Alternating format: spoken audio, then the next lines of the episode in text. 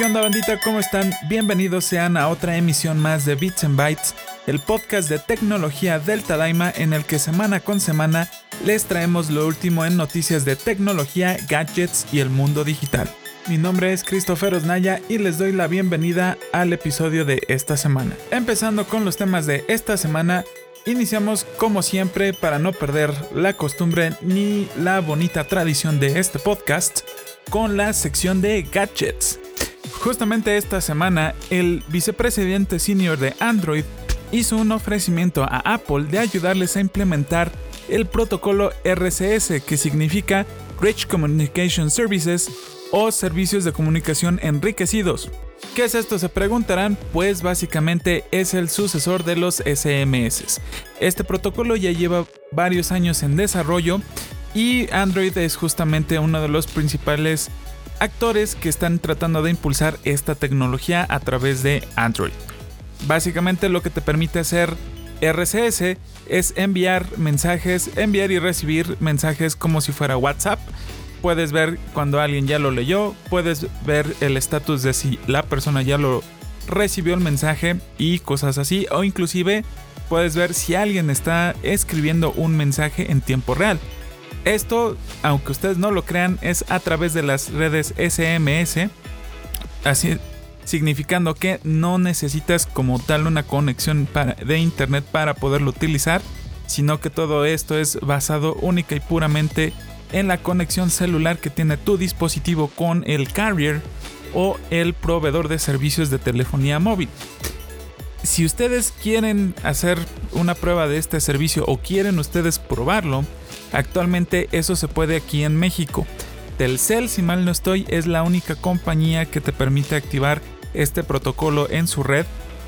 Lo único que tienes que tener es un teléfono compatible con RSS, que básicamente cualquier teléfono en este momento ya es compatible. Lo único que tienes que hacer es meterte los settings de los SMS y activar eh, la función de mensajería con opciones extras. En algunos teléfonos así es como viene.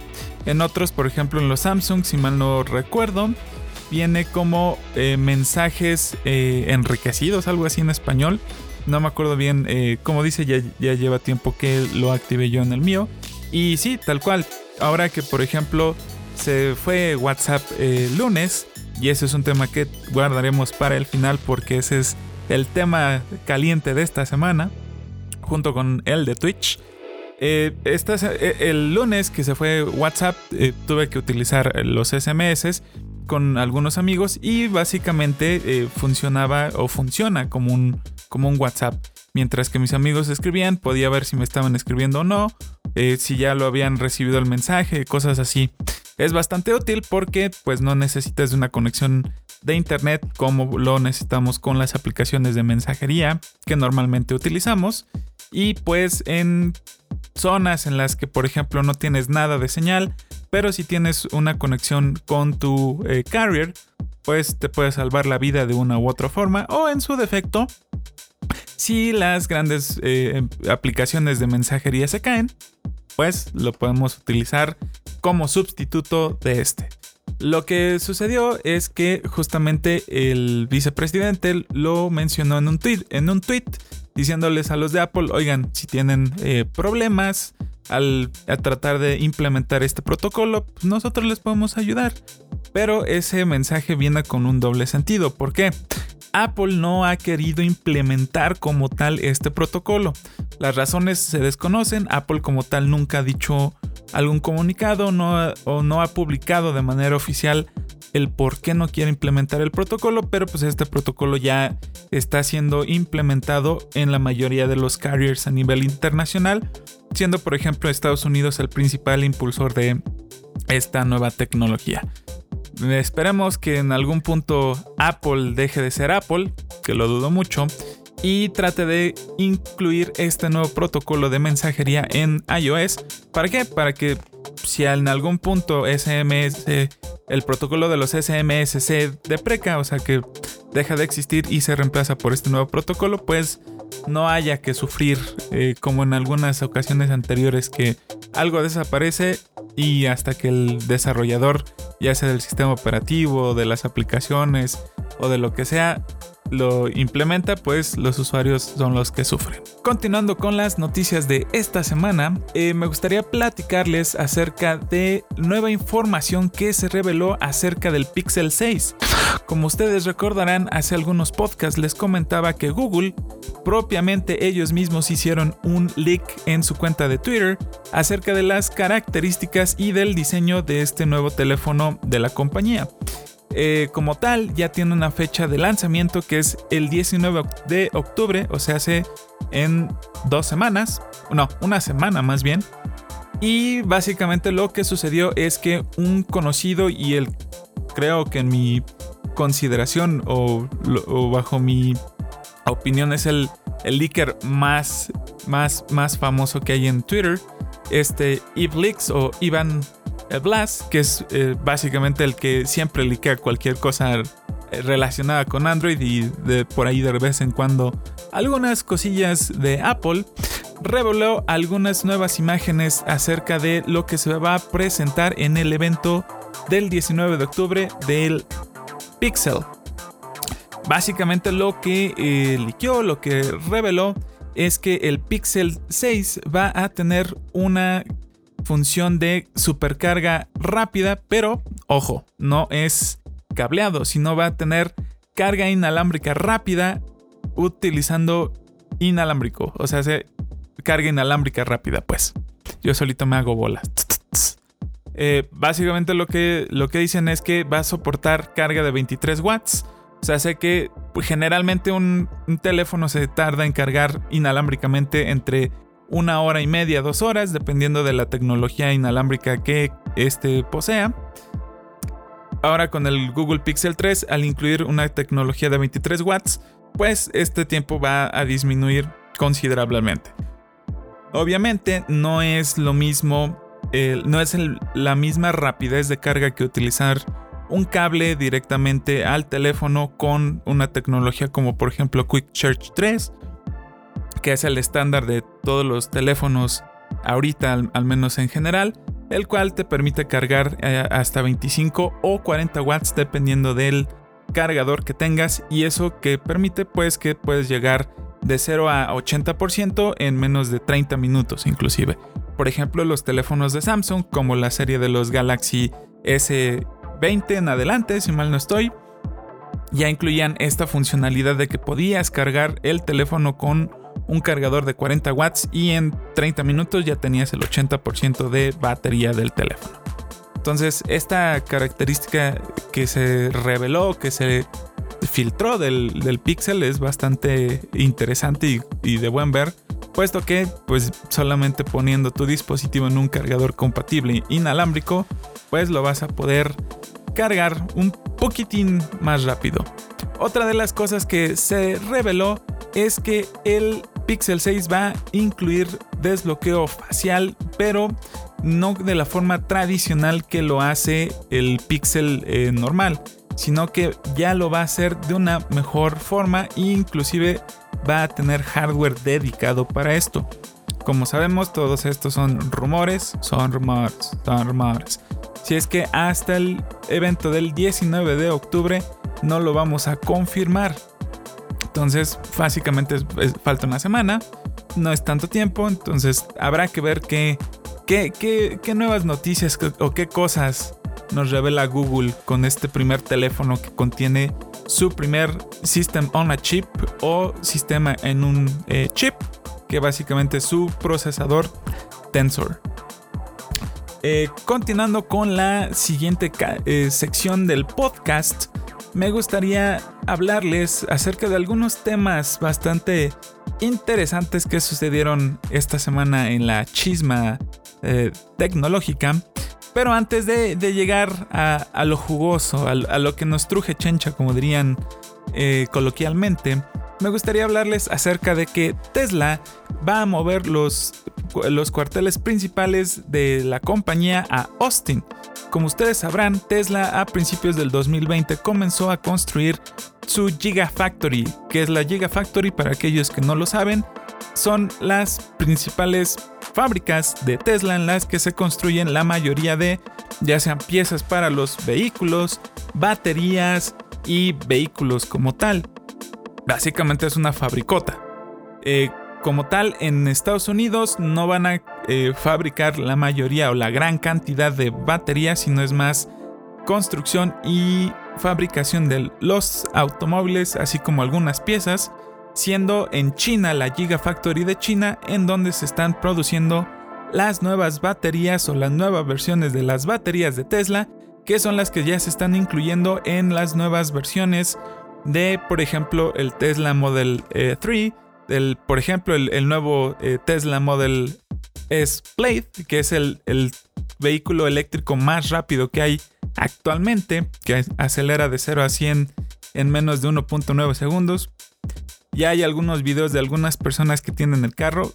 La aceleración es brutal. O sea, si, si en un carro a combustión, pongamos un ejemplo, no sé, una Mercedes-Benz AMG, una, un, S, un S63, que tiene 600 y tantos caballos de fuerza y tiene un torque brutal que cuando acelera sientes cómo te avienta para atrás. En un Tesla de estos, específicamente el Tesla Model S Plaid, literal, haz de cuenta que te arrancan la cabeza. Yo personalmente no, me, he tenido la oportunidad de treparme a un Tesla Model S eh, Plaid, pero sí a un Tesla Model 3 eh, Performance que son eh, algunas algunos milisegundos, un segundo creo. Creo que el, performance del Model 3 son tres punto y tantos segundos. Es un segundo o dos más, más o menos. Pero lo que quiero llegar con esto es que aún en un Model 3 que no es como el top del top de, los, de los autos de Tesla, sientes cómo te empuja y te avienta para atrás el carro y sientes que vas a salir volando Ahora imagínense en un Tesla eh, Model S Plaid. Pero bueno, continuando con la noticia, lo que dijo Elon es que justamente eh, va a mover los headquarters ah, de la compañía a Austin. Y esto eh, se deja entrever un poco porque justamente, como ustedes conocerán, SpaceX, otra de las compañías de Elon Musk, está también en Texas. Entonces, lo que algunas personas están diciendo o suponiendo es que Elon Musk está tratando de conjuntar todos los eh, centros de operaciones o los cuarteles generales de, sus compañías en Texas. Aparte de que eh, ha, tenido algunos eh, pequeños deslices con el gobierno de California, por ejemplo, con, con, esto de la pandemia al principio, nuestro querido y amado Elon trató de seguir o trató de reabrir en, completa capacidad o, volver a la capacidad que tenían en sus fábricas de, en, Fremont, por ejemplo, para seguir con la producción al mismo ritmo pre-pandemia de sus vehículos. Pues el gobierno de California le dijo, estás loco. Elon hizo un berrinche y dijo, ah, no, ¿por qué no? Estamos perdiendo dinero, ustedes están perdiendo dinero, etcétera, etcétera, etcétera. Ya saben, el dinero hace perder la, cabeza a algunas personas. Y pues movió eh, algunas cosas de California a Texas. Sinceramente no creo que sea esta decisión de Elon el mover de California a Texas eh, parte de ese berrinche, sino que es como una estrategia para concentrar todo, lo, todo, toda la parte directiva de sus empresas en un solo sitio. Y él mismo, por ejemplo, ya se mudó de, se mudó de California. Vendió la mayoría de sus propiedades en California, quedándose solamente con una, si mal no estoy, en, en Fresno, que es la casa que utiliza para las fiestas y para como los eventos sociales.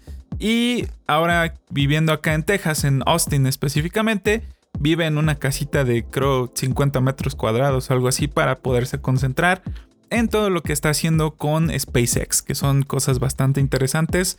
Y pues básicamente él es el científico loco de cohetes con la tecnología más avanzada hasta ahorita en cuestiones de ciencia de cohetes. Pero bueno, Veamos, veamos qué, nuevas locuras hace nuestro tío Elon Musk. Si de por sí ya ahí anda con solamente tuitear una foto de, su perrito Flocky, hizo que, por ejemplo, una cryptocurrency llamada eh, Shiba Inu subiera el, el, precio y varias personas se hicieran millonarias de un día para otro. Pues, a, a ver, Elon ya sabemos que es una persona bastante polémica. Entonces, a ver qué, qué nos, qué nos depara en el futuro con este, este tío, el tío Elon Musk. Eh, siguiendo con las noticias de esta semana, ahora sí, saquen las palomitas, siéntense eh, de manera cómoda, acuéstense en su cama o relájense porque eh, empezamos con las noticias picantes. Voy a dejar la más picante, la que todo mundo dijo, ¿what? Hasta el final para que hacer un poquito de suspenso, porque no, why not? Empezamos con lo que sucedió a Twitch. Como ustedes eh, recordarán, esta semana, a principios de esta semana, el lunes tuvimos un pequeño, ligerito, eh, minúsculo problema con Facebook. Subsecuentemente, el martes no pasó nada, todo tranquilo, todo bien, etc. Y el miércoles amanecimos con la noticia de que Twitch fue hackeado. Así es, así como lo están escuchando. Después de que los mismos de Twitch se burlaron de Facebook por lo que les sucedió, Dos días después a ellos les tocó estar en el reflector de los de todos los medios. ¿Qué es lo que sucedió? Pues básicamente por un error de configuración que ellos mismos hicieron al hacer algunas labores de mantenimiento de sus servidores, dejaron expuesto pues básicamente todo. Y con esto que sucedió, un hacker hizo una copia de toda la información que tenían en sus servidores eh, los de Twitch y lo liberó al público en general. Este torrent lo compartió en, una, en un eh, letterboard o en un eh, tablero de internet que se llama 4chan. Si ustedes son old school o son habidos del internet, saben que 4chan es el origen de muchos males y de muchas cosas. Y que en 4chan, pues también es donde se publican cosas de este estilo eh, algunas veces. Pues esto justamente es lo que sucedió. Publicaron un torrent de 125 GB en 4chan y la gente lo empezó a descargar diciendo a ver si es cierto. Puede que nos estén tomando el pelo. Y no, no nos tomaron el pelo, de verdad, sí era la información de, de Twitch como tal. ¿Qué contiene este torrent? Pues básicamente, si usted, eh, tiene todo, todo, todo, todo, todo, literalmente todo el software que ha hecho Twitch desde sus inicios. En el desarrollo de software les, les doy un poco de contexto eh, porque es todo. En el desarrollo de software utilizamos algunas herramientas de versionamiento. ¿Para qué? Para que todos los cambios que vamos haciendo al código, a los archivos que contienen el código con el que funcionan las cosas, pues eh, tengamos, digamos, ese, ese como historial. ¿Para qué? Por si algo pasa en un futuro y te das cuenta de que, ah, oye, ¿sabes qué? Este cambio introdujo algún bug o introdujo algún problema, introdujo algo o sencillamente quieres ir viendo cómo fue evolucionando para en algún punto hacer alguna evaluación de, oye, ¿sabes qué? Esto a lo mejor eh, lo tenemos que refactorizar o tenemos que cambiarlo para hacerlo un poco mejor pues eh, utilizamos estas herramientas que la, más famosa y la que todo el mundo utiliza es eh, Git, ¿no? Pues lo que sucedió es que justamente todo el historial de Git de Twitch se libró, así, tal cual. De las primeras versiones del software que se utiliza para correr Twitch como tal, como plataforma, sus aplicaciones móviles para iOS, para Android, las aplicaciones que se eh, tienen instaladas, por ejemplo, en las eh, consolas de videojuegos, la aplicación de Twitch, de PlayStation, de Xbox, de Switch, eh, etcétera, etcétera, etcétera. Inclusive había código no, no publicado, porque todavía era un trabajo como en progreso, de un posible eh, software, un, un posible servicio parecido a Steam con el que iban a competir contra ellos. O sea, imagínense, había cosas de verdad muy, muy secretas adentro de, todo ese historial de, Git, o sea, dentro de todo ese repositorio de código. Y pues todo esto eh, salió a la luz. Ah, ¿Qué, más contenía este torrent? También contenía el historial de pagos de muchos de los eh, Twitchers, o creo que no, de todos los Twitchers, más bien a los que como tal son partners de Twitch. Y pues eh, vienen cantidades bastante monstruosas de dinero, ¿no? Básicamente en esos archivos vienen lo que se les ha estado pagando en, los en el último año a Twitchers como por ejemplo eh, Rubius, Auronplay, eh, ¿quién más? Eh, por ejemplo Tifu, Ninja, Pokimane, Ibai. Por ejemplo, hay una eh, VTuber muy famosa que se llama Iron Mouse también eh, que, transmiten en Twitch. También viene ella en el, en el league.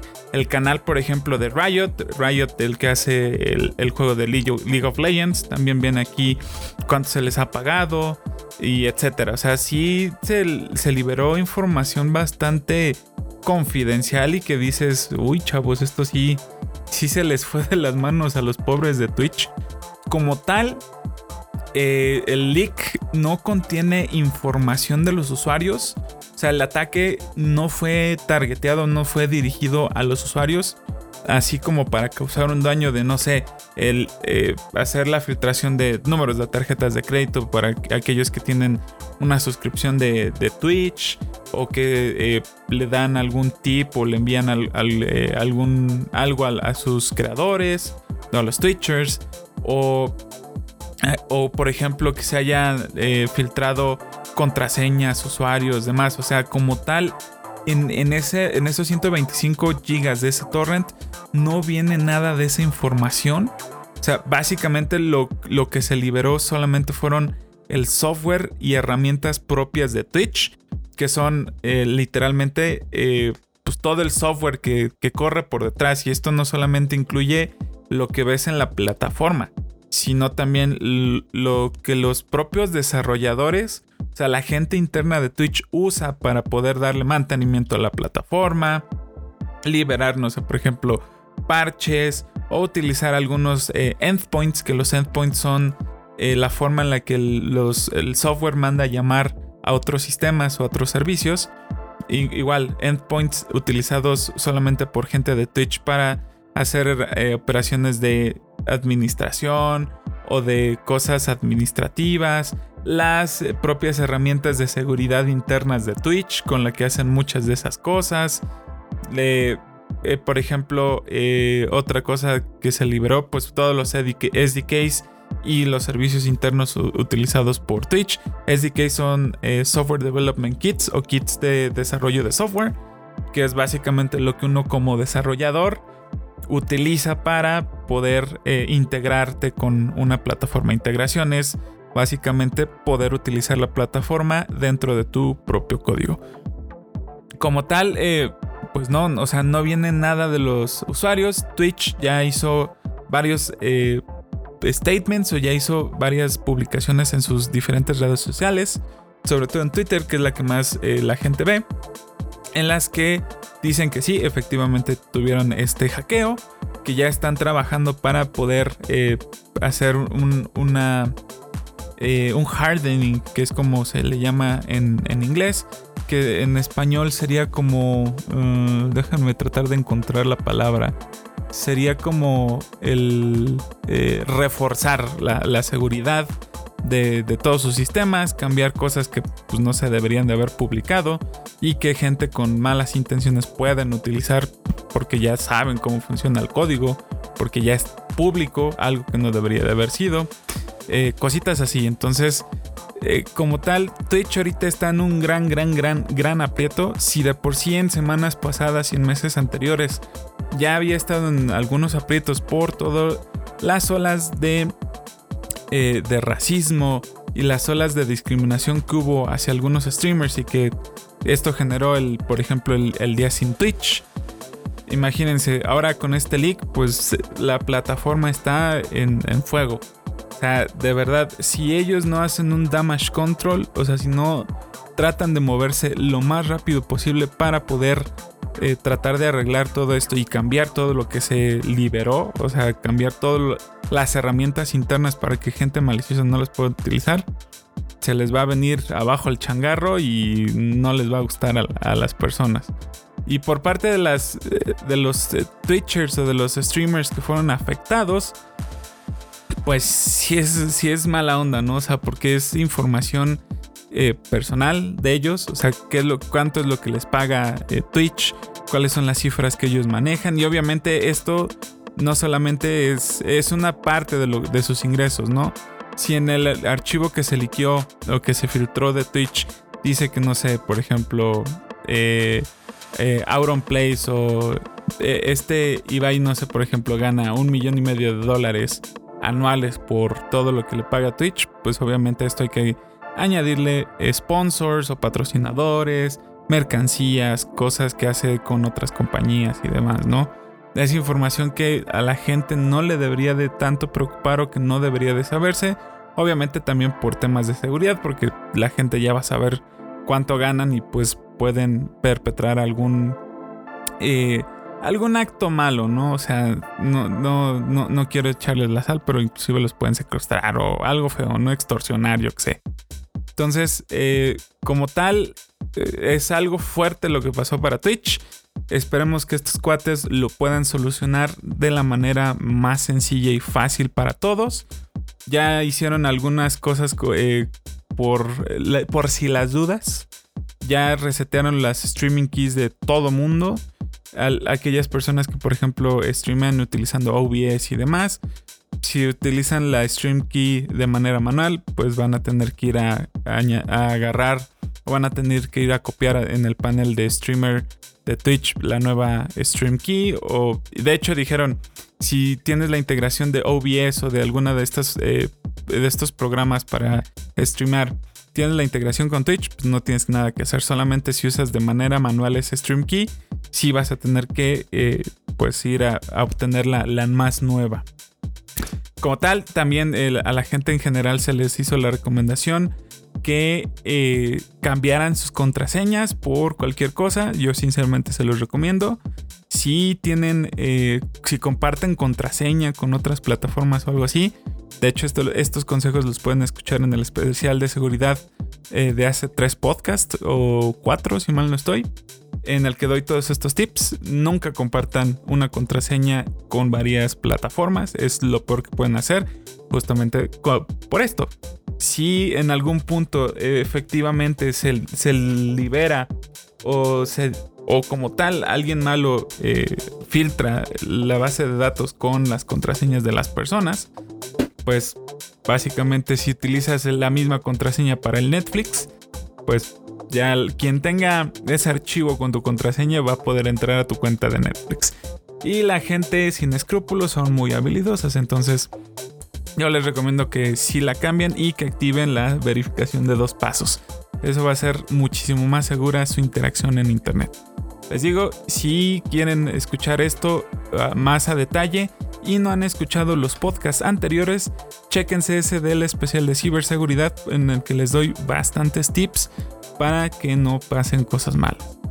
Y pues a ver, a ver qué pasa con Twitch. Esperemos que no nos den malas noticias en el futuro de que ya van a cerrar la, plataforma o algo así. Que lo veo muy improbable, pero bueno. Eh, ay, estos cuates. El internet siempre nos da de qué hablar.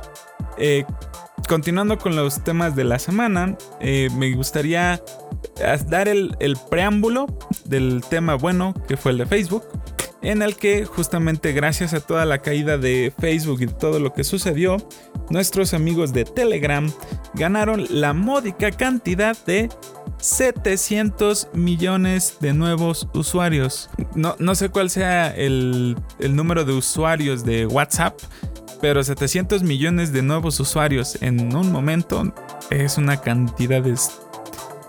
Ah, bueno, ahí, se los dejo a su consideración en la palabra. Es una cantidad, o sea, impresionante de números. O sea, cuánta gente de verdad tenía la necesidad de comunicarse que dijo al demonio con esta plataforma y vámonos todos a, a Telegram. Entonces, en un solo día, 700 millones de usuarios porque creen que justamente el lunes Telegram comenzó a tener algunos fallos. Pues su, promedio normal de, nuevos usuarios mensuales es alrededor de 500 eh, eh, mil personas o 500 millones. Eh, déjenme les confirmo. para darles el, el número en concreto. Eh, sí, básicamente eh, es un incremento del 10%, que básicamente son como 50 millones eh, o 70 millones más o menos de usuarios eh, nuevos por mes o usuarios activos. Juntan estos dos números. Y como tal, pues imagínense, de, 70 millones de usuarios, que es más o menos su, su promedio mensual de usuarios nuevos y activos, que de repente te llegue una orden de 700 millones de nuevos usuarios y que 700 millones de usuarios más tu promedio de 70 estén utilizando la plataforma, o sea, casi 800 millones de usuarios utilizando la plataforma porque el, el, compa de al lado se cayó, pues era de, era de esperarse, sinceramente, que Telegram no aguantara semejante carga. Por más buenos que sean tus ingenieros, por más buena infraestructura que puedas tener para resistir una cantidad tan obscena de, de, pues, de usuarios al mismo tiempo, no, no, lo, no iban a dar el ancho. Entonces, justamente tuvieron, después de, de como la primera o segunda hora que Facebook se cayó, eh, empezaron a tener ellos problemas e inclusive hasta Twitter. Twitter empezó a tener problemas. Pero bueno, ya entrados a, esta información y ya entrados como a este tema, ahora sí. Aquí viene lo bueno, aquí viene lo, caliente, aquí viene lo hot. Entonces, eh, hablemos de lo que sucedió con Facebook el lunes. Recapitulemos un poquillo qué es lo que sucedió más o menos por ahí de las 10 de la mañana, 11 de la mañana, tiempo de México. Eh, Facebook, Instagram y WhatsApp comenzaron a pues, tener afectaciones. La gente no podía ver sus feeds de Instagram, no podían ver sus Insta Stories, no podían mandar mensajes en, Messenger, no podían ver su timeline en Facebook o siquiera hacer login en la plataforma. WhatsApp, de plano tú mandabas la carta de amor a, tu novio, novia o la, la, tía, la abuelita mandando el piolín de los buenos días, pues no iba a llegar. ¿Y por qué? Pues por justamente un error. Un error fue lo que tumbó todo. Fue todo lo que mandó al demonio. ¿Qué es lo que sucedió? Eh, voy a tratar de tocar este tema lo más, más, más eh, sencillamente eh, posible.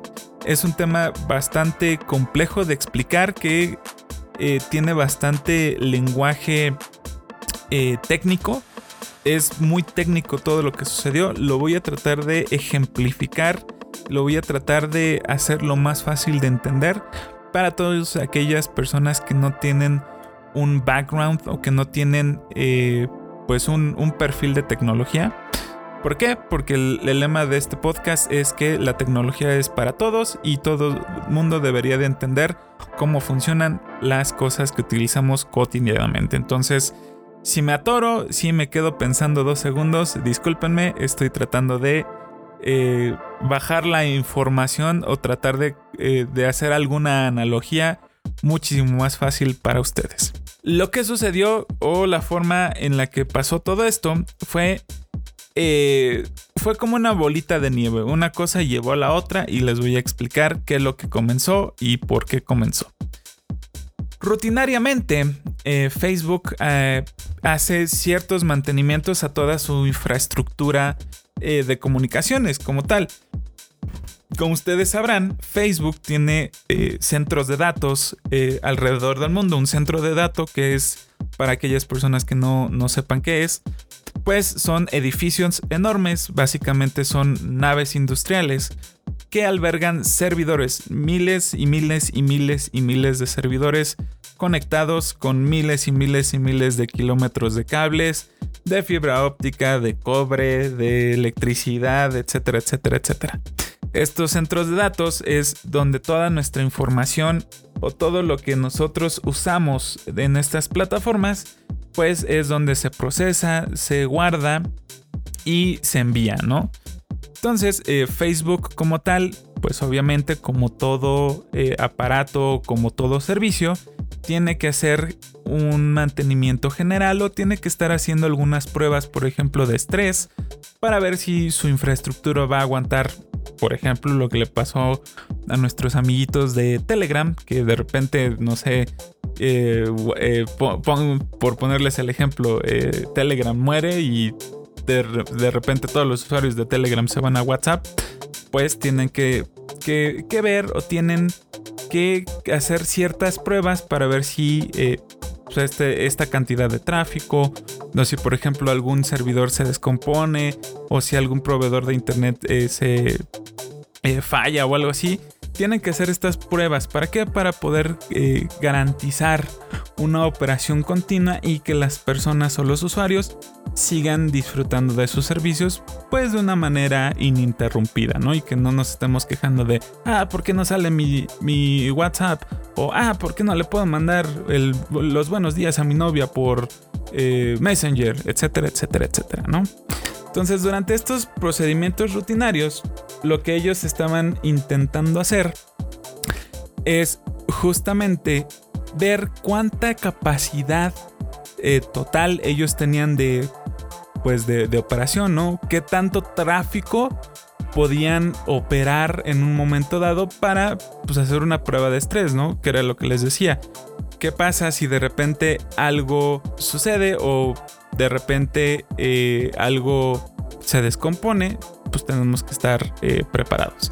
Entonces ellos estaban haciendo este, este, esta prueba rutinaria para ver, ok, tenemos tanta capacidad, ¿qué pasa si de repente tanta gente entra o tanta gente eh, se conecta y así?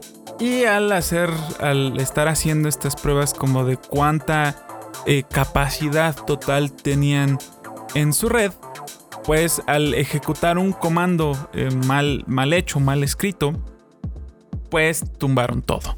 Pero ahí hay un pequeño como asterisco, que muchas veces eh, para estas pruebas o este tipo de cosas hay sistemas que previenen justamente comandos que puedan tumbar todo, ¿no? O sea, antes de que se ejecute el comando como tal en la infraestructura, pues estos sistemas checan si puede generar un potencial riesgo en la operación o si puede generar un potencial problema eh, para la empresa como tal y detiene la propagación del comando y detiene todo y al que lo emitió, al que ejecutó esa operación, pues le bota un error y le dice, oye compa, eh, pues estuviste a punto de, tumbar todo, aguas, checa lo que estás haciendo. Pues este sistema encargado de evitar que el compa la regara, tenía un bug, así es como lo están escuchando tenía un error en la forma en la que estaba programado el sistema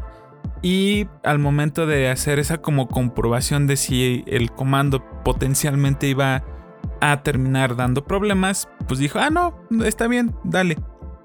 Y al ejecutar este comando, pues tumbaron todo. O sea, literalmente desconectaron Facebook de eh, Internet. ¿Cómo sucedió esto?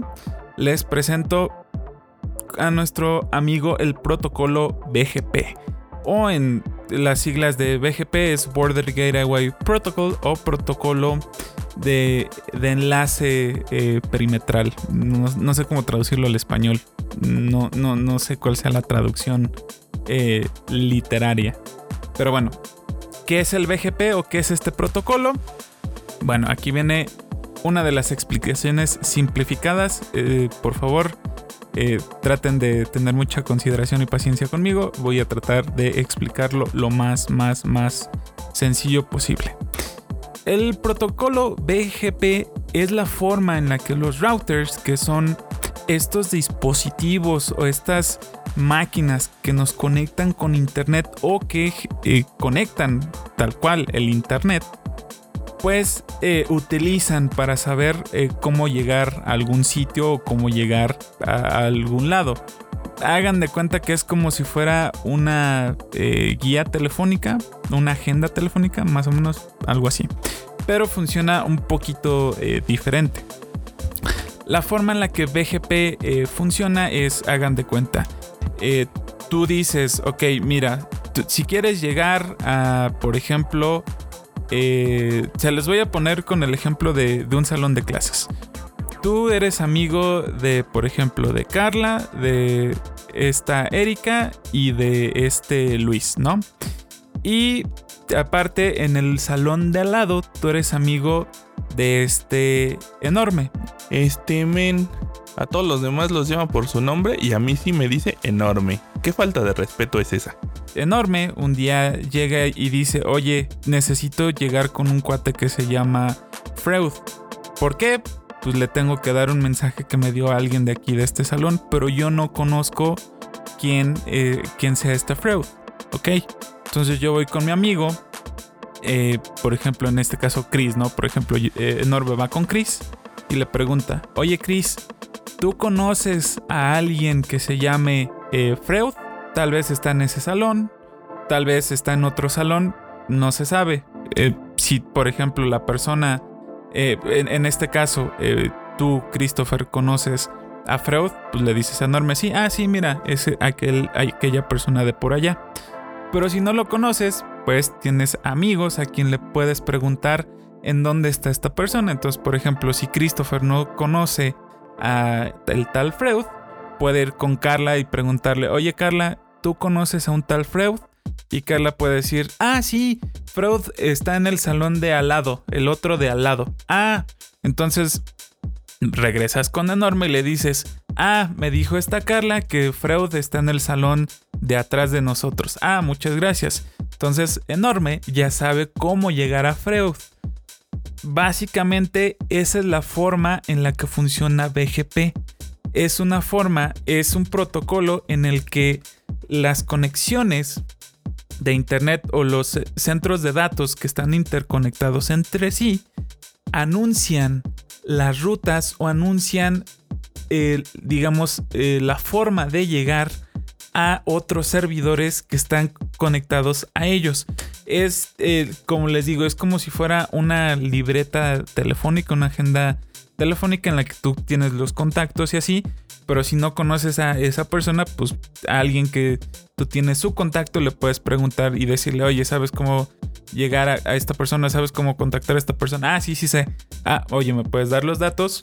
Te los da a ti y tú se los compartes subsecuentemente a quien te está preguntando digamos que esa es la forma simplificada o la forma, eh, digamos, eh, es la analogía de cómo funciona PGP. Que lo que sucedió justamente al momento de Facebook estar tratando de ver qué capacidad total tenían a nivel mundial en todos sus centros de datos, obviamente, para hacer esto tienes que comunicarte con los routers que conectan estos centros de datos con el Internet en general, o sea que conectan directamente eh, a, los carriers, por ejemplo, como no sé, Telmex, cosas así, o a centros de datos eh, muchísimo más grandes que son los principales backbones, que es como se le llaman. Eh, de Internet, ¿no? Que es literalmente los, los, principales centros de intercambio donde llegan todas las líneas de, de, fibra óptica o de redes así a nivel mundial y de ahí pues se distribuyen a las diferentes partes a cómo van. Entonces, eh, este comando lo emitieron, trataron de configurar, hacer algunas configuraciones eh, de, BGP para hacer esta, eh, esta medida de cuánta capacidad global tenían. El sistema contra fallos falló, irónicamente por un bug que tenía el sistema y Facebook se borró solito de la faz de la Tierra. ¿Por qué? Porque ya empezaron a decir, ay, ya los routers dejaron de responder. Y aquí viene el segundo problema, que es lo que les decía, que fue una bolita de nieve. Facebook tiene dos centros de datos, los grandes en las que tienen todos los servidores y demás y donde vive la, infraestructura como principal de la empresa, y aparte tiene unos centros de datos más chiquitos que son los encargados de interconectar todos los centros de datos. Hagan de cuenta que el, centro, los centros de datos grandes son las computadoras y el centro de datos chiquito es el modem que ustedes tienen en su casa de Telmex, Total Play, Easy, eh, Megacable, este, Telcel, Usacell, lo que sea, ¿no? El modem que les da el internet. Entonces a ese modem pues llegan todos los cablecitos de las computadoras y ese modem es el que les reparte ya sea el, internet o permite eh, que las computadoras dentro de la casa pues se comuniquen, ¿no? Algo así, háganlo en escala global y tienen eh, los, dos tipos de centros de datos que tiene Facebook. Entonces, estos centros de datos eh, chiquitos eh, manejan una cosa que se llama DNS, Domain Name System, que es básicamente una libreta, una agenda pero ya, ahora sí, esto, esto sí, el DNS ya es como una agenda como la que conocemos. En la que, por ejemplo, eh, tú quieres buscar, no sé, a, Enorme. Pues no vas a buscar a Enorme por su número celular porque, pues, a menos de que te lo sepas de memoria, lo vas a saber. Es más fácil buscar a la persona por su nombre y ya después con ese nombre en la libreta ya ves, ah, mira, aquí está el número telefónico y ya sabes cómo marcar el DNS funciona de la misma forma. El DNS es básicamente la forma en la que nosotros convertimos facebook.com a una dirección IP, que son las direcciones con las que funciona el, Internet. Una dirección IP es, por ejemplo, no sé, 192.168.2.25, ¿no? Entonces, esa, esa traducción de un nombre que es fácil para un humano de memorizarse o de utilizar, la hace el DNS. traduce ese nombre fácil de memorizar al número telefónico que es en este caso la dirección IP.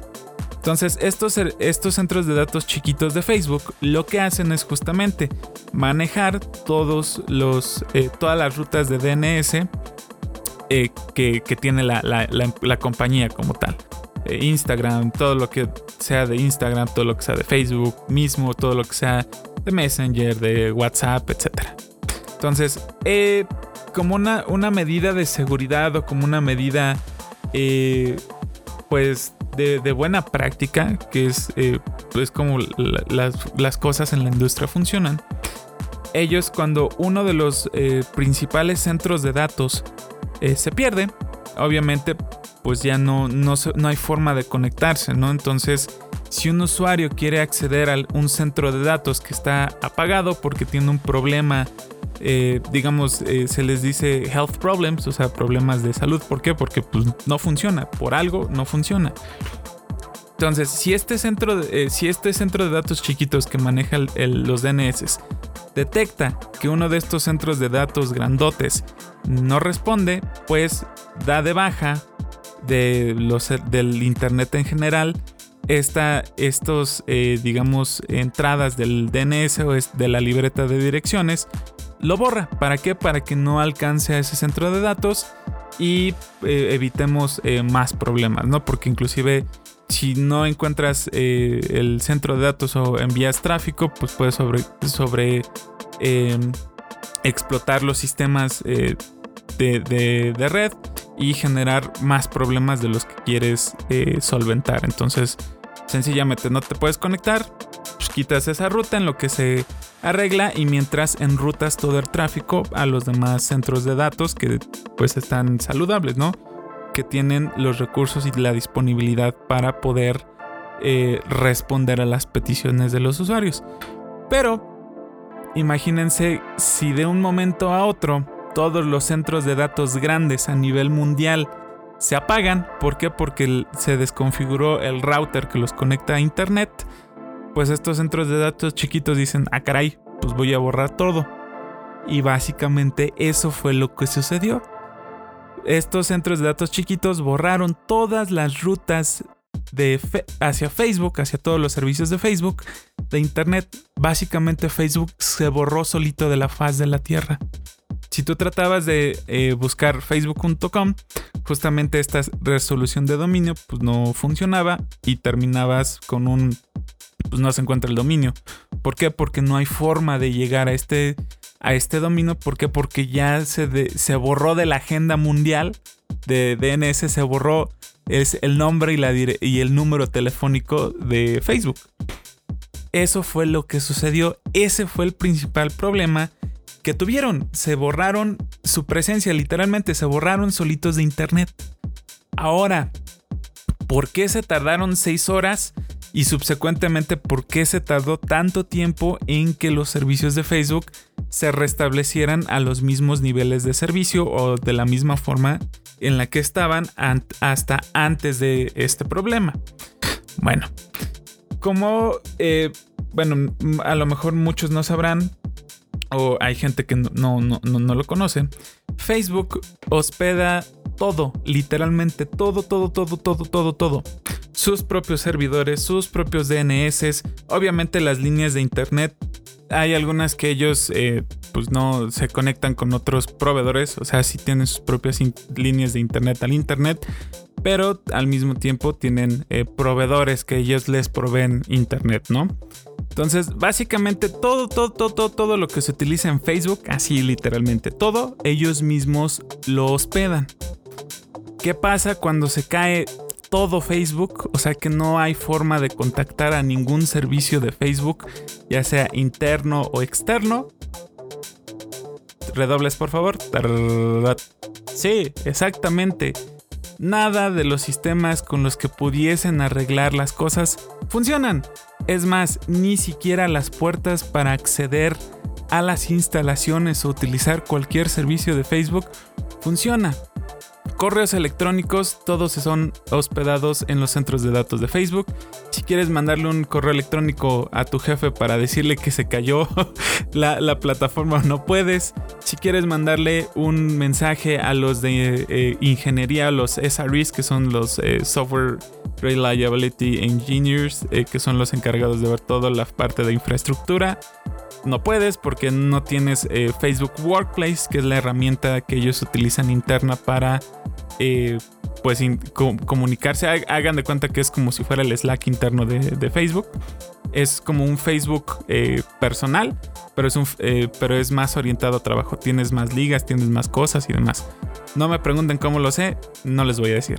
Solamente quédense con el que sé que cómo se ve esa herramienta interna de Facebook. No les puedo decir, no les voy a decir y no lo voy a hacer. Pero bueno, básicamente pues, no puedes ni utilizar esa, esa parte de, eh, Facebook Workplace para ni siquiera comunicarte con las personas que te tienes que comunicar en una situación así. No puedes ni siquiera, por ejemplo, acceder a la oficina porque los lectores de tarjetas para eh, los accesos, pues obviamente se tiene que comunicar con el directorio de personal para saber si la persona tiene la autorización o tiene los permisos para acceder a cierta zona, a cierta oficina, abrir cierta puerta, eh, hacer uso de, alguna máquina o algo así, pues tampoco funcionan, no, no los puedes utilizar. Y obviamente en centros de datos de este estilo en el que se albergan información ultra super mega personal de las personas, que son pues todo lo que hacemos en Facebook, en redes sociales, eh, WhatsApp, todos nuestros mensajes, etcétera. Todo esto se guarda en estos eh, centros de datos. Como tal, tienen una seguridad muy, muy, muy, muy, muy grande. No cualquiera puede entrar así con la mano en la cintura abrir todas las puertas porque no se puede. Una sola persona no tiene todos los permisos o las autorizaciones para abrir todo. Se los pongo así para poder ellos arreglar eh, todo el desastrito que se les armó, necesitaban a tres personas. El cuate que tiene el acceso o tiene los privilegios para poder abrir las puertas del data center, que es el director de seguridad del centro de datos como tal, o sea, la máxima autoridad del centro de datos, es la única persona que puede abrir todo sin restricción. La segunda es la, que, la persona que tiene las contraseñas o los accesos o sabe la forma de acceder a estos routers que son los que comunican a, pues, los centros de datos de Facebook con el mundo exterior, con el Internet. Y una tercera persona que es la que tiene el conocimiento de cómo configurar estos routers pues para restablecer los servicios. O sea, necesitas a estas tres personas en un mismo lugar para poder arreglar el desastre por protocolos de seguridad y por seguridad en cualquier centro de datos, no puedes tener a las tres personas en el mismo tiempo en el mismo lugar. No puedes, no pueden estar las tres. ¿Por qué? Porque si alguien, no sé, por ejemplo, un grupo armado, alguna mafia, terroristas o demás, saben que están los tres ahí eh, mismo, pues los pueden secuestrar o pueden tomar, eh, los pueden tomar prisioneros y los pueden obligar a darles las credenciales de todo. Entonces, por seguridad se segregan esas, esos permisos y esas, y esas potestades sobre las diferentes eh, cosas que hay en un centro de datos para evitar este tipo de riesgos de seguridad. Entonces, ahora imagínense, necesitamos a estos tres pelados en, un mismo lugar ahorita. ¿Por qué? Porque se nos acaba de caer el changarro. ¿Cómo nos comunicamos con estos tres pelados? Pues buena pregunta, porque la información, ¿dónde creen que están? Exactamente, en el centro de datos de Facebook en el que guardan pues toda la información de su personal. Obviamente ellos deben de tener, hay procedimientos y demás estándares en el que pues, no todo lo tienes de manera digital, sino lo tienes de manera física o tienes los contactos o las informaciones de las personas eh, respaldadas en otro lugar no digital para que si algo como esto pasa, pues puedas ir al lugar donde está la hoja de papel con los teléfonos de todos y decirles, oye, no sé si te habrás dado cuenta, pero se nos cayó el changarro. Bueno, eso es lo que tuvieron que hacer. El principal centro de datos en el que se podía como empezar a arreglar las cosas para que los servicios pudiesen empezar a regresar de, forma paulatina era el principal centro de datos que tienen en eh, Fresno, me parece, en, California. Lo que hicieron fueron enviar a estos ingenieros, a estas tres personitas que se necesitan para eh, poder eh, pues regresar todo a como estaba, pues los tuvieron que mandar. Pero imagínense, en lo que llegan las tres personas al centro de datos. Porque pueden que a lo mejor no estén todas en California, pueden que algunas estén eh, más al norte, estén en Seattle, otras pueden estar, no sé, en San Diego, inclusive pueden estar en otro estado de Estados Unidos, ¿no? Entonces imagínense, tienen que mover a estas tres personas de donde se encuentren en, el, en ese momento al centro de datos para arreglar el, el, el despapalle. Dos, si no funcionan los accesos del director de seguridad del centro de datos, ¿por qué? Porque no pueden, los sistemas de acceso no pueden acceder, no pueden comunicarse con los directorios que les dicen, ah, este cuate sí tiene los privilegios o sí tienen el, acceso necesario para entrar, pues no se puede. Entonces, pues tuvieron que encontrar formas eh, creativas de cómo demonios abrir el centro de datos para poder ingresar. Obviamente en, Twitter y en redes sociales y en todos lados empezaron a salir las teorías conspirativas y demás de qué es lo que sucedió. Muchos empezaron a decir que eh, literal tuvieron que recurrir a una este a una esmeriladora y herramientas industriales pues para romper las chapas literalmente así como película de, de Hollywood de hackers que sacan el, esmeril y cortan los barrotes y cortan la puerta así.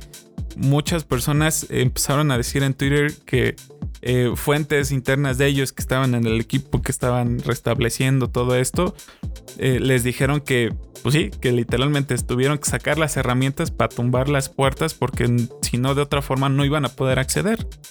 Entonces, que haya sido verdad o no, yo digo que sí, porque conociendo cómo son los centros de datos y conociendo todas las capas de seguridad físicas que hay en un centro de datos, pues sí, era, era inequívoco que iban a tener que de una u otra forma destruir la puerta o destruir el, el control de accesos. Esos centros de datos, generalmente un centro de datos tiene como tres o cuatro pasos antes de poder llegar directamente a donde están los servidores. Y aún estando dentro de donde están los servidores, hay un paso adicional para abrir la jaula físicamente donde está el servidor y poder conectarte un cable USB, un cable de red al switch o lo que sea para tú poder conectarte físicamente al centro de datos. Generalmente es, digamos, el primer paso pues es el, área perimetral del centro de datos, o sea, todos los muros que, que guardan o resguardan el centro de datos. Y obviamente en eso, eh, alrededor de los muros hay cámaras, hay policías, hay gente armada que resguarda el centro de datos, ¿no? Suponiendo que puedes pasar eso, pues entras a la entrada principal. La entrada principal del centro de datos es el otro punto de acceso en el que tienes que identificarte para poder entrar o que te den el acceso a él como tal, una recepcionista o algo así, ¿no? Entonces ya llevamos dos. La tercera es un, eh, como tal, una puerta biométrica que te checa el iris, te checa las huellas dactilares y checa tu credencial. O sea, toda esa información se, se, se, vincula a tu persona y si no eres tú literalmente, físicamente, el que está pidiendo el, el acceso, que está autorizando el acceso, pues no se va a abrir la puerta, mi chavo. Entonces, literalmente te tendrían que arrancar los ojos y quitar los dedos para poder acceder al eh, o poder pasar esa, esa puerta. Después de esa puerta biométrica hay una tercera capa de seguridad que es una puerta que se abre con el batch. Ya pasando la puerta biométrica, pues ya puedes abrir la puerta que te da el acceso al, a los centros de datos. Generalmente este como cambio de puerta de entre la puerta biométrica y la puerta ya directamente donde está la sala, donde está la nave, donde están todos los eh, centros de datos, eh, tiene como, eh, está como sellada. ¿Por qué? Porque adentro los centros de datos están climatizados y hay algunos que tienen una diferencia de presión. ¿Para qué? Para que el enfriamiento que tienen, porque obviamente los centros de datos generan cantidades estúpidas de calor, cantidades horripilantes de calor. ¿Por qué? Porque los servidores pues están trabajando y están haciendo, eh, convirtiendo ceros de ceros a y unos en impulsos eléctricos y demás, ¿no? Toda esta conversión de análogo a digital obviamente genera como resultado calor. Entonces todos los centros de datos tienen una climatización especial y de hecho hay una... Eh, los más eficientes, eficientes justamente tienen esa variación como de presión para tener un mayor flujo de aire interno y que los eh, servidores pues tengan un flujo de aire fresco y frío eh, suficiente para poderse enfriar y que no se vayan a sobrecalentar y que vayan a hacer caput. Entonces, esta puerta entre el. Eh, o este túnel entre el, la puerta biométrica y la puerta que ya te da el acceso al cuarto o, la nave donde están todos, pues sirve, sirve como una, una válvula de presión para poder equilibrar la, presión que hay adentro del centro de datos con lo que está ahí y pues no vayas a entrar y te vaya a, salir el tufo ahí de viento y eh, pues se pierda esa como eficiencia energética para enfriar los servidores. Entonces ya llevamos los cuatro principales y todavía adentro ya cuando llegas a la jaula del servidor tienes que tener la llavecita para poder abrir el cochino eh, gabinete o el, rack donde está el servidor y pues, conectarte físicamente. Entonces, como tal, son cinco, cinco cosas que te tienes que brincar para poder llegar y arreglar las cosas. Entonces imagínense, el conseguir las herramientas, el conseguir a los cuates que tienen el conocimiento para poder hacerlo, el lo que rompes todo y destruyes todo para acceder a donde está el, router y poder reconfigurar todo, en lo que reconfiguras, en lo que checas que no la vayas a volver a regar y ahora explotes otra cosa o tumbes otra cosa ya por Timbuktu, el Himalaya o algo así. Obviamente es una serie de pasos que están definidos en un em, eh, Disaster Recovery Plan, un eh, DRP, un eh, plan de recuperación de desastres, que es la forma en la que se recupera de este tipo de cosas. Son manuales técnicos o manuales en los que vienen la serie de pasos para poder restablecer los servicios en el dado caso de que algo muy, muy, muy, muy, muy feo suceda o en el... Eh, las, ahí viene, les digo, los pasos o las cosas, eh, cómo están configuradas, cómo se tienen que reconfigurar, a quién llamar en el dado caso de que algo de este estilo suceda, eh, cosas así. Muy seguramente Facebook no ha de haber tenido un, un Disaster Recovery Plan que llegara a tal extremo de que literalmente su red completa mundial se fuera al demonio. Pero de, de alguna u otra forma han de tener algo no tan eh, robusto, no tan algo que cubra tanto como lo que sucedió el lunes, pero sí deben de tener algo que más o menos les dé eh, pues los pasos a seguir, de inclusive como romper las puertas en el dado caso de que tengan que entrar ya, ¿no? Entonces, toda esta serie de pasos y todas estas configuraciones y demás en el que vienen en el eh, DRP y demás, pues toma tiempo, ¿no? O sea, sí toma tiempo, son procesos y demás, en lo que verificas que pues ya todo está funcionando. Y obviamente, al ser una compañía de tan impresionante escala, pues son miles de millones de usuarios y miles de millones de personas las que utilizan todos los servicios de Facebook. Obviamente no puedes así decirles así, ah, sí, ya pueden regresar todos. Porque si empiezas a estresar de esa forma todo, pues obviamente se va a caer todo. ¿Por qué? porque lo tienes que ir haciendo paulatinamente o se va haciendo paulatinamente conforme todos los centros de datos se van recuperando de lo que está eh, sucediendo. Entonces, imagínense, el, tiempo que pasó, todo lo que pasó y todo lo que tuvieron que, pasar para irlo restableciendo. Obviamente no pueden abrir las puertas, como les digo, de, todo así nomás porque sí, porque obviamente va van a tumbar lo que acaban de arreglar etcétera, etcétera, etcétera. Entonces, eh, todo se tiene que hacer conforme un protocolo y hacerlo lentamente, ir liberando por zonas o por países o por centros de datos y demás, para que el servicio a los usuarios pues se pueda recuperar de manera satisfactoria. Por eso es que el, desde que empezaron los fallos hasta que hubo una recuperación, digamos, paulatina, pues pasaron entre 6 a 8 horas, o sea, literalmente hasta la tarde-noche ya empezamos a poder utilizar de nueva cuenta todo. WhatsApp se tardó creo que hasta la medianoche o a la mañana del día siguiente en recuperarse, no al 100%, sino para la mayoría de las personas. Hubo mucha gente que se seguía quejando o seguía diciendo que no podían eh, utilizar el servicio y cosas así. Entonces, eh, era lo que les comentaba yo por Twitter, ¿no? Conforme fue pasando y conforme fueron sucediendo las cosas, ahí estuve tuiteando algunas eh, observaciones que es justamente, digamos, como parte de lo que les expliqué de lo que sucedió con el problema. Y pues sí, o sea, mínimo 24 horas les iban a tomar mínimo para restablecer más o menos las cosas o restablecer el servicio como tal. Y mínimo unos 2 a 3 días para restablecer todo a como estaba antes de que se cayera todo. Y sí, dicho y hecho, se tardaron como 2-3 días en restablecer al 100% todo. ¿Por qué? Porque pues es una cantidad impresionante de, personas que utilizan los servicios de Facebook. Entonces, no más así porque si, hola, bienvenidos todos de nuevo, pues, vas a ser un problema mayor, ¿no? Como les comentaba. Entonces, eh, justamente el, el, vicepresidente o el presidente, me parece, de infraestructura de, de Facebook, este Santos eh, Jordan, hizo un post-mortem explicando qué es lo que sucedió y qué es lo que hicieron para mitigar todo esto. Justamente en, el área de, de, tecnologías o demás, estos post-mortem se hacen para, eh, digamos, eh, pues como una lección aprendida, ¿no?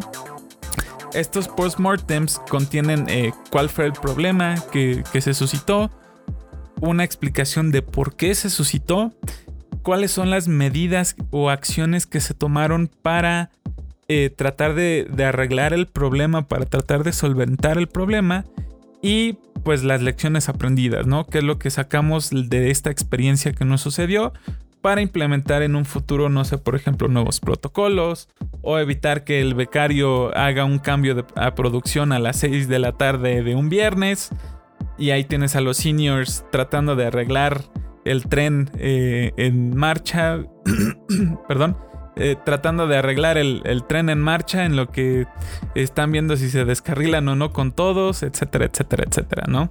Entonces, eh, justamente este cuate, este Santos, hizo este post-mortem explicando todo lo que sucedió, cuál fue la causa de por qué sucedió todo, cómo fue desenvolviéndose los, los hechos y demás. Y pues estuvo, eh, está bastante entretenido, está bastante, bueno, no es así kilométrico, pero sí está, eh, sí está bien explicado, sinceramente. Me hubiera gustado verlo un poco más detallado, con más eh, cosas nerds, con, con, más detalle, pero bueno, no pueden ellos dar más detalles, ¿no? Tal vez internamente un post-mortem interno eh, sí tenga todos los detalles completos, así como de, oigan, si ven que alguien va a hacer esto, este, pues díganle que no. Eh, me gustaría verlo, espero poderlo ver. No, no lo creo, pero bueno, esa, es otra historia. Eh, como tal, les digo, estos post-mortems ayudan a la, a la, industria a aprender de los errores y generar nuevas estrategias, inclusive a la competencia y al público en general. Les sirve para saber qué hacer y qué no hacer, ¿no? aprendes de las experiencias de las otras personas. Y pues eh, como tal, ya días después eh, de todo esto sucedido, empezaron los reportes de las pérdidas que nuestros amiguitos de Facebook tuvieron. Y sí fueron pérdidas millonarias. Se los pongo así. Aquí en México se hizo una estimación de que más o menos por esas 6 a 8 horas que eh, fue la, como la afectación principal, por esas 6 a 8 horas se perdieron más de 250 millones de pesos. Estamos hablando que se perdieron casi 10.5 eh, millones de dólares por 8 horas. Y en total, a nivel global, Facebook perdió casi un billón de dólares. Un billón de, en español, o sea, literalmente mil millones de dólares. Casi perdieron un mil millones de dólares, o sea, un billón de dólares. Casi por, creo que 50 millones de dólares era, es el billón, eran como 950 y tantos mil, 950 eh, y tantos millones de dólares, algo así fue lo, que, lo que perdieron. Por un error, por un solo error, ¿cuánto dinero perdió Facebook?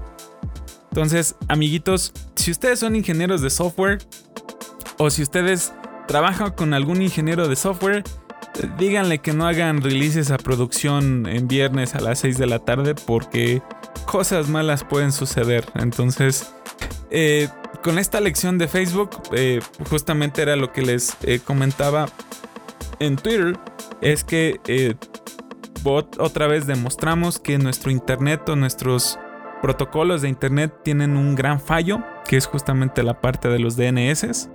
Yo comentaba en Twitter que tenemos que encontrar una forma eh, alterna, una forma adicional de poder hacer estas resoluciones de, los nombres de, de, las páginas web, de cómo nos interconectamos con el Internet, para que si algo falla, pues tengas un plan B de al menos eh, cómo sobrevivir en lo que arreglas el, el problema principal o regresas al plan A, ¿no?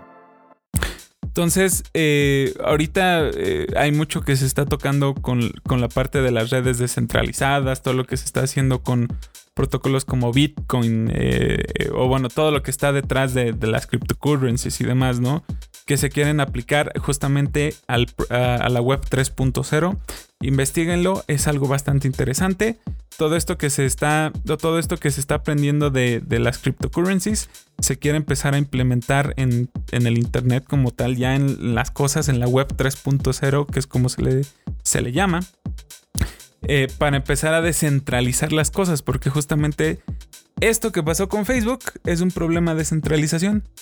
Todo está centralizado en una infraestructura, en un sitio, en, algo, se cae y todo se cae. O sea, lo que les pasó, todos sus sistemas están localizados y centralizados en su propia infraestructura. ¿Qué pasa cuando se te cae tu infraestructura?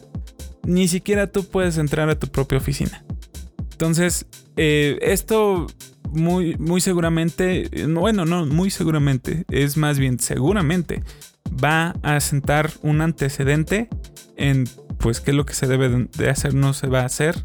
Y también va a ayudar eh, a sentar el precedente de pues que se tiene que seguir evolucionando y que se tiene que seguir eh, reinventando el internet como lo conocemos. Entonces la evolución de la web 3.0 que es como se le llama pues puede que se acelere un poquito gracias a, a, la, a graciosada que hizo, que hizo Facebook no pero pues bueno, o sea, habrá que ver eh, qué más noticias salen a raíz de esto a ver qué, otros servicios o qué otras cosas eh, eh, mejoran de la plataforma. Ya dijeron que ahorita van a eh, detener muchas de las cosas para concentrarse en, arreglar mucho de lo que les pasó ahorita. Entonces veamos qué, nos depara en el futuro con nuestros amigos de, de Facebook y a ver qué otra metida de pata de tamaño colosal hacen. Y pues bandita, básicamente eh, estas eran todas las noticias que les tenía para el podcast de esta semana. La noticia más importante era justamente esta de Facebook, que era la que contenía como lo, picante, lo, interesante del podcast de esta semana. Pues ya se los comenté, si tienen alguna duda o quieren preguntarme o quieren ahondar más en el tema, con mucho gusto me pueden echar un tweet en eh, Twitter y ahí podemos hacer una, discusión para, eh, pues si algo se me escapó, les quedó dudas, pues lo podamos eh, checar. Eh, antes de terminar con el episodio de esta semana, me gustaría hacerles el recordatorio obligatorio de que en el Tadaima tenemos otros podcasts para su disfrute y para su eh, deleite, que son eh, justamente los siguientes. Si ustedes son fans de las películas, de la farándula y del espectáculo y quieren saber cuáles son las recomendaciones de qué películas ver esta semana, no dejen de escuchar a Kika con Shuffle, su podcast de cine y películas y entretenimiento en general, en el que da muy buenas recomendaciones de los últimos estrenos de cine y cine de cultura, cine de arte y en general cine. Está bastante bueno, escúchenlo.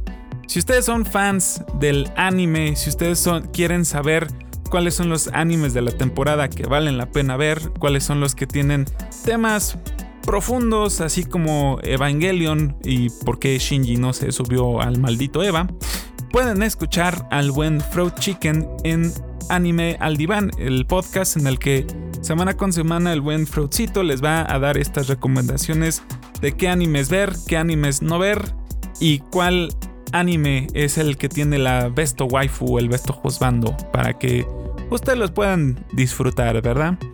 Y si ustedes son fans de los videojuegos así como, como lo soy yo, si ustedes disfrutan de ver qué es lo que hay de nuevo en la industria de los videojuegos, cuáles son los nuevos lanzamientos, cuál es el nuevo DLC que hay para el videojuego eh, favorito, su videojuego favorito, o sencillamente quieren escuchar eh, las críticas hacia los videojuegos y saber por cuál eh, juego apostar su dinero o cuál juego comprar para disfrutar este fin de semana, pueden escuchar al buen Q y a Marmota en eh, Rage Quit el podcast de videojuegos del Tadaima. Bandita, eso es todo por esta semana. Les agradezco de verdad habernos escuchado en otra emisión de Bits and Bytes.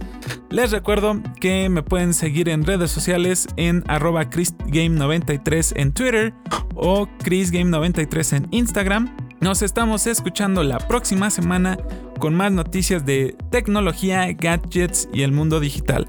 Mi nombre es Christopher Osnaya y les agradezco por habernos escuchado en otra emisión más de Bits and Bytes.